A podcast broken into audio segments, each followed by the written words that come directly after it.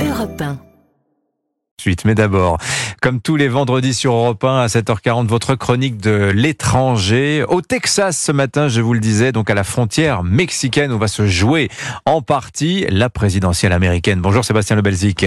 Bonjour Dimitri, bonjour à tous. Vous êtes l'envoyé spécial d'Europe 1 au Texas où hier les deux favoris de novembre, hein, Joe Biden et Donald Trump, se sont rendus. Alors un petit peu en écran partagé sur le thème de la gestion de l'immigration clandestine, Sébastien. Oui, une journée qui ressemble bien à un duel, hein, ça tombe bien au pays des cow-boys.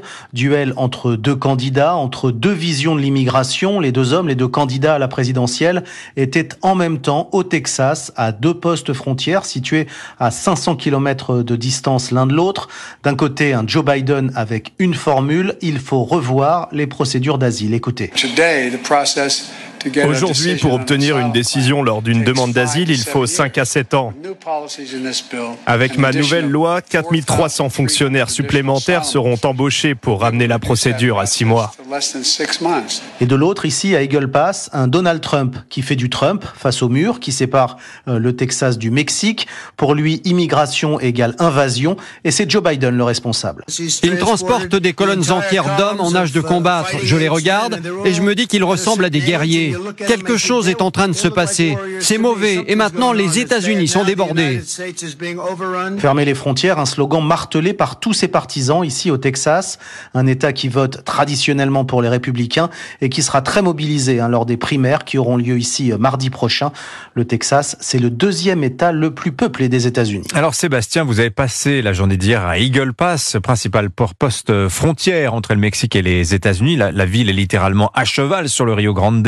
À quoi ça ressemble Eagle Pass où était aussi Donald Trump hier? Oui, cette petite ville d'Eagle Pass, un typique du Texas profond, 28 000 habitants, où l'on porte euh, des chapeaux de cow-boy et un colt à la ceinture, eh bien, Eagle Pass est devenue une ville fortifiée, une ville que ne reconnaît plus Jesse Fuentes, 63 ans. Il est né ici à Eagle Pass. Il nous décrit cette frontière avec le Mexique. Si vous n'avez jamais vu une zone de guerre, eh bien, ce sont des murs de conteneurs, des barbelés, des gardes militaires, des patrouilles en bateau, des drones qui volent au-dessus de nous. C'est juste une vision incroyable pour une ville américaine de ce côté de la frontière.